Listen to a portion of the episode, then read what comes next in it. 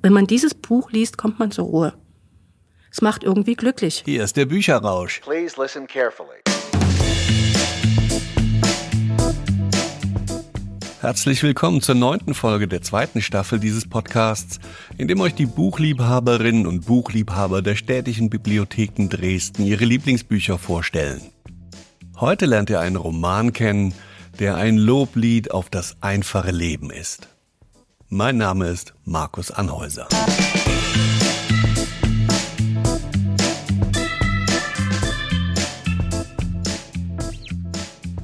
Mein Name ist Marika Schwer. Ich bin Bibliothekarin bei den städtischen Bibliotheken. Ich habe in Leipzig studiert, bin jetzt schon eine ganze Weile wieder hier, nachdem ich ein bisschen im Ausland rumgereist bin und seit fünf Jahren auf dieser Stelle ehrenamtlicher Bücherhausdienst. Ich koordiniere praktisch den ehrenamtlichen Bücherhausdienst und betreue die ehrenamtlichen Bücherboten und die Leser, versuche immer einen guten Bücherboten für Leser zu finden. Also das ist meine Hauptaufgabe, die Verknüpfung von Leser und Bücherbote. Es muss ja auch immer ein bisschen zusammenpassen von Leseinteressen. Also als ich Abitur gemacht habe, und das war schon lange her, wollte, glaube ich, die Hälfte der Klasse Bibliothekarin werden von den Mädels. Das war damals so ein Beruf. Alle wollten sie Bibliothekar oder Bibliothekarin werden. Und ich habe immer schon gerne gelesen. Und das hat damals auch wirklich gleich geklappt. Ich konnte gleich nach dem Abitur nach Leipzig. Und das Studieren, ich habe das auch nie bereut. Ne? Das ist also mein Leben. Bücher. Ich habe vorher auch in der Hauptbibliothek gearbeitet, war am Bühler in der Zweigstelle und dann sieben Jahre in Laubegast. Das ist auch eine ganz wunderbare Bibliothek und habe dort auch die Belletristik betreut, Veranstaltungen vorbereitet, Kinderveranstaltungen gemacht und als aber dann diese Stelle ausgeschrieben war, da war ich irgendwie so interessiert daran und habe gedacht, okay, noch mal was Neues. Es ist was ganz anderes als die Tätigkeit als Bibliothekarin in der Zweigstelle. Ich habe auch eine ganze Zeit gebraucht, um mich da einzuarbeiten, aber jetzt bin ich also wirklich richtig drin und es macht sehr viel Spaß dort.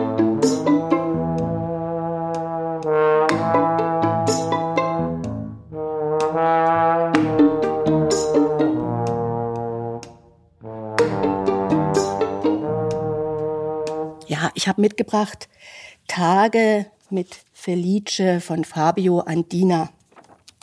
Das ist mir während der Corona-Zeit über den Weg gelaufen. Das ist ähm, im Frühjahr 2020 erschienen und ist ein bisschen durch Corona untergegangen, habe ich so das Gefühl. Das ist aber ein Buch, was es wirklich verdient hat, viele Leser verdient hat.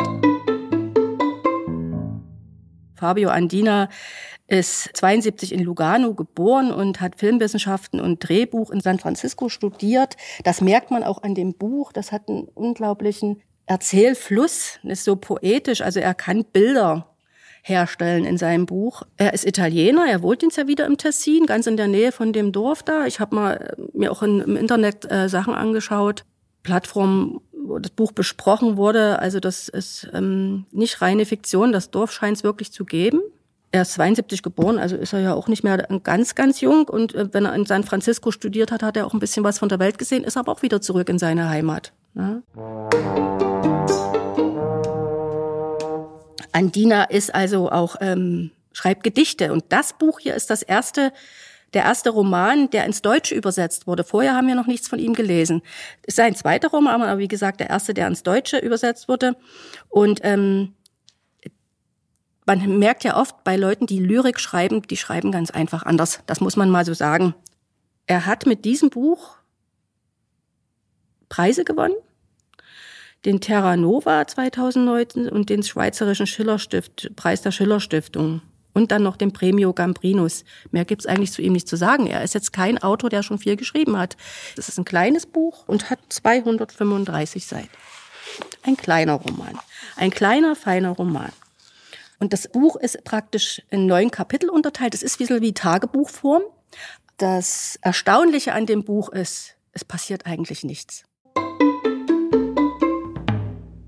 Es gibt zwei Protagonisten. Das ist einmal der Felice, ein 90-jähriger Einheimischer, der dort alleine in einem Haus in so einem Bergdorf wohnt. Man hat das immer so vor Augen. Die ganze Kulisse ist, wie gesagt, die Sprache ist ganz poetisch und wunderbar. Und der namentlich nicht genau beschriebene Ich-Erzähler. Von dem wissen wir auch nicht ganz viel. Wir wissen, dass er als Kind viel in dem Dorf war, sich also auch auskennt und auch die ganzen Strukturen und die Menschen, dann aber in der Stadt gelebt hat, jetzt dort anscheinend arbeitslos geworden ist und zurück zu seinen Wurzeln in dieses Dorf und in nächster Nachbarschaft wohnt mit dem Felice. Felice ist 90 Jahre alt, ist also wirklich dort auch verwurzelt, war aber auch in seinem Leben immer schon mal in Russland zum Beispiel. Also niemand, der nur an diesem Ort war. Ist ein sehr warmherziger, sehr lebensweiser Mensch. In manchen Kritiken steht, es ist ein komischer Kauz. Das habe ich nie so empfunden. Und der namenlose Ich-Erzähler fragt ihn also, ob er mal mit ihm mitgehen kann und seinen Tagesablauf mit ihm zusammenleben kann.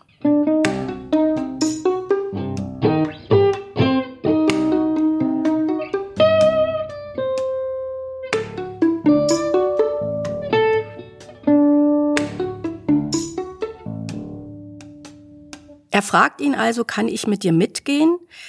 Der Mittelpunkt dieser Tage oder der Anfang dieser Tage ist ein Ritual. Das Ritual äh, das Felice über viele Jahre schon äh, lebt, ist, er geht früh 5 Uhr aus dem Haus auf 900 Meter Höhe und steigt dort in eine Gumpe.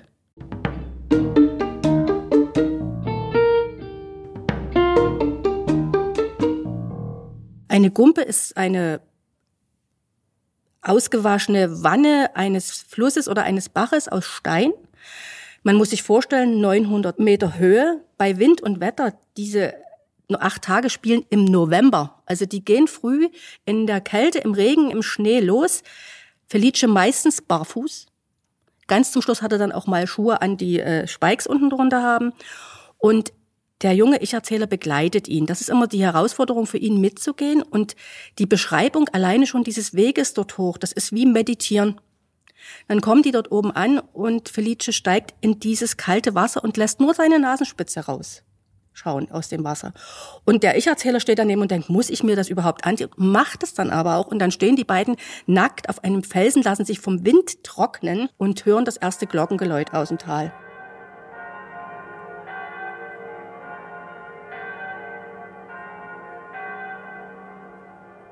So, und dazu diese Beschreibung dieses Weges, und das ist, wiederholt sich jeden Tag. Immer dieser Gang in die Höhe, dieses Baden in der Gumpe, und wie der Ich-Erzähler dann auch immer mehr in diesen Rhythmus, in dieses Ritual hineinkommt. Man muss dazu sagen, der Felice lebt so sparsam und so reduziert. Also es wird fast alles selber angebaut. Er ist auch Vegetarier. Der erzählt das nicht allen, aber er isst kein Fleisch. Dann wird ein Tee gekocht, dann werden Pilze gesucht, dann werden Kastanien gegessen. Und dann holt er seinen alten klapprigen Suzuki aus der Garage, der nur noch anspringt, wenn er irgendwo äh, abwärts geparkt ist und ein Stück rollen kann. Und mit dem Ding fahren die dann durchs Tal. Und das ist ganz interessant, weil man ja denken könnte, Felice ist ein Einsiedler, ganz alleine für sich. Das stimmt nicht. Das ist eine ganz intakte Dorfgemeinschaft, die sich gegenseitig helfen. Die unterschiedlichsten Menschen, Charaktere, auch ganz schräge Vögel dabei. Einige werden auch näher beschrieben, sind oft also wirklich auch, äh, in unseren Augen würden wir sagen, ähm, Menschen, die am Leben gescheitert sind. Ja, und das hat man in dem Buch halt. Also man, es wird die ganze Nachbarschaft beschrieben äh, die Stumme, die nie guten Tag sagt, wie die älteren äh, Damen vor der Kirche sitzen mit ihrem Rosenkranz. Das wird alles beschrieben. Oder früh, wenn sie zur Gumpe gehen, sind sie immer noch bei dem einzigen Bauern, der noch Kühe hält und Milchwirtschaft betreibt. Dort kehren sie auch immer ein, dort bekommen sie eine Milch mit einem Schuss Grappa drin. Das muss man auch dazu sagen, die Wirtschaft im Dorf spielt auch eine Rolle. Dort fließt der Alkohol schon am frühen Morgen, das scheint dort so üblich zu sein. Aber ansonsten ist das sehr kompakt in sich geschlossen. Sind auch junge Leute, werden auch beschrieben. Aber es wird jetzt nicht so ins Detail gegangen, was jeder jetzt einzeln tut.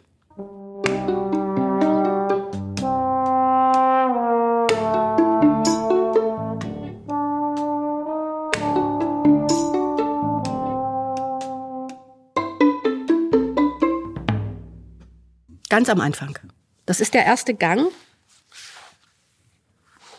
hoch zur Gumpe. Letzten September ist Felice 90 Jahre alt geworden. Das Gurgeln des Gurundin begleitet uns, während ich mit jedem Schritt die Formen wie auch die Distanzen besser unterscheiden kann. Wolken steigen auf und die Berge zeichnen sich schemenhaft vor dem ganz allmählich heller werdenden Himmel ab.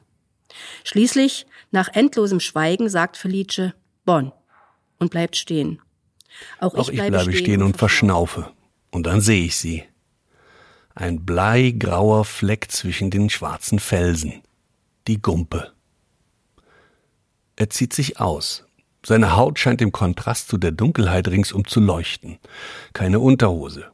Die Shorts oder das Hemd hängt er an einen nahen Tannenzweig und dann steigt er ohne Zögern in das Becken. Ganz hinein. Ganz nackt. Genau wie man es sich erzählt. Ich stehe reglos da und halte den Atem an, aus Furcht, dass selbst die kleinste Bewegung mich von diesem Moment ablenken könnte. Er ist vollständig ins Wasser eingetaucht, nur die Nase schaut heraus, die Dampfwölkchen auspustet. Ich stelle mich unter die Tanne, obwohl ich inzwischen schon fast durchnässt bin. Und warte erst mal. Meine Schultern werden kalt, Frostschauer überlaufen mich. Ich schlage mit den Armen, reibe mir die Hände, stampfe mit den Schuhen auf, warte. Felice richtet sich auf, steigt aus dem Becken, spannt den Schirm auf und stellt sich auf einen Felsen, um die weißen Punkte der Straßenlampe unten im Tal zu betrachten. Er kehrt mir den Rücken zu. Ich mustere das düstere Becken. Wer zwingt mich denn dazu, sage ich mir. Ich friere, es regnet, es ist dunkel, aber ich habe es selbst gewollt. Ich ziehe mich aus und tauche mit einer Art Sprung hinein, schreie auch irgendwas und schramme mir die Knie an dem steinigen Grund auf. Wie ja, er würde ich, gerne die Nase, die Nase herausschauen lassen, lassen, aber ich schaffe es nicht. Es ist zu kalt. Mit einem Satz bin ich neben ihm.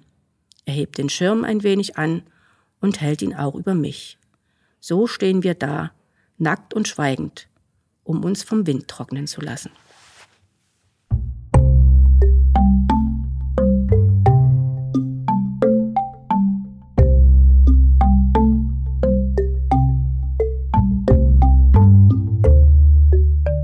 das ist so ein bisschen der Versuch, sich zurückzubesinnen auf das, was wichtig ist. Es geht ein bisschen, bemühe ich einen Begriff, der ganz schön strapaziert wird in letzter Zeit, Entschleunigung.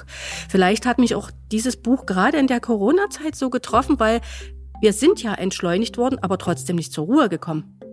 Also man ist ja, hat ja trotzdem eine innere Unruhe. Wenn man dieses Buch liest, kommt man zur Ruhe. Es macht irgendwie glücklich.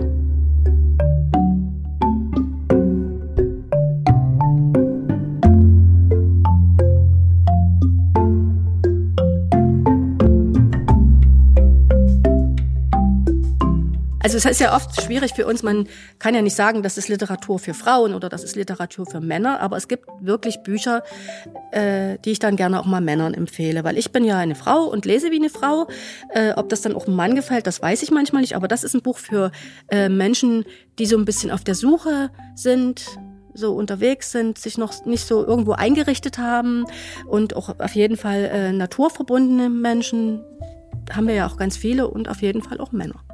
Also ist das ist ein Buch für einen Mann, finde ich.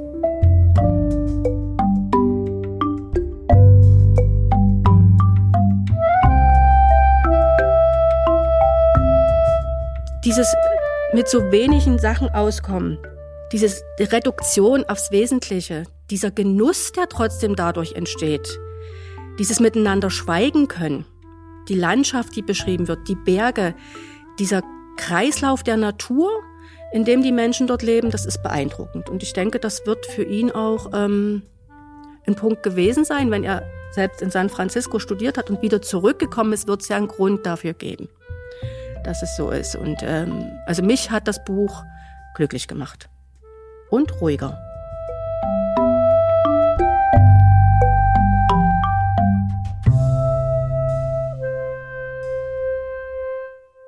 Das war Marika Schwer, die euch Tage mit Felice des italienischen Autors Fabio Andina vorstellte.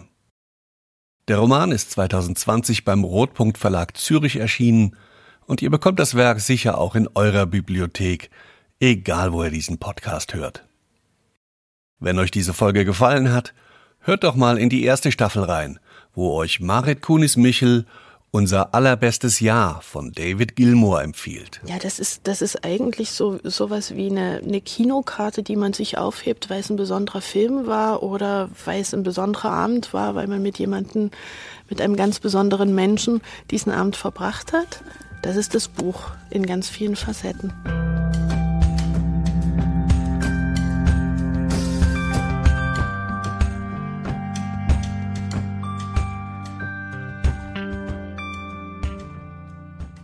Den Link zur Episode findet ihr wie immer in der Beschreibung zu dieser Folge.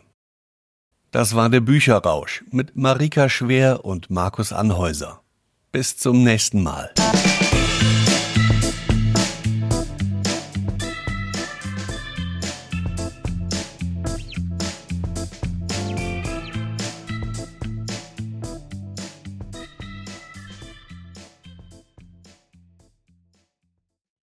Der Bücherrausch ist eine Produktion von Markus Anhäuser. Die Titelmelodie Please Listen Carefully ist von Jazar. Die Musik in jeder Episode stammt von Blue Dot Session. Eine Produktion aus dem Jahr 2022.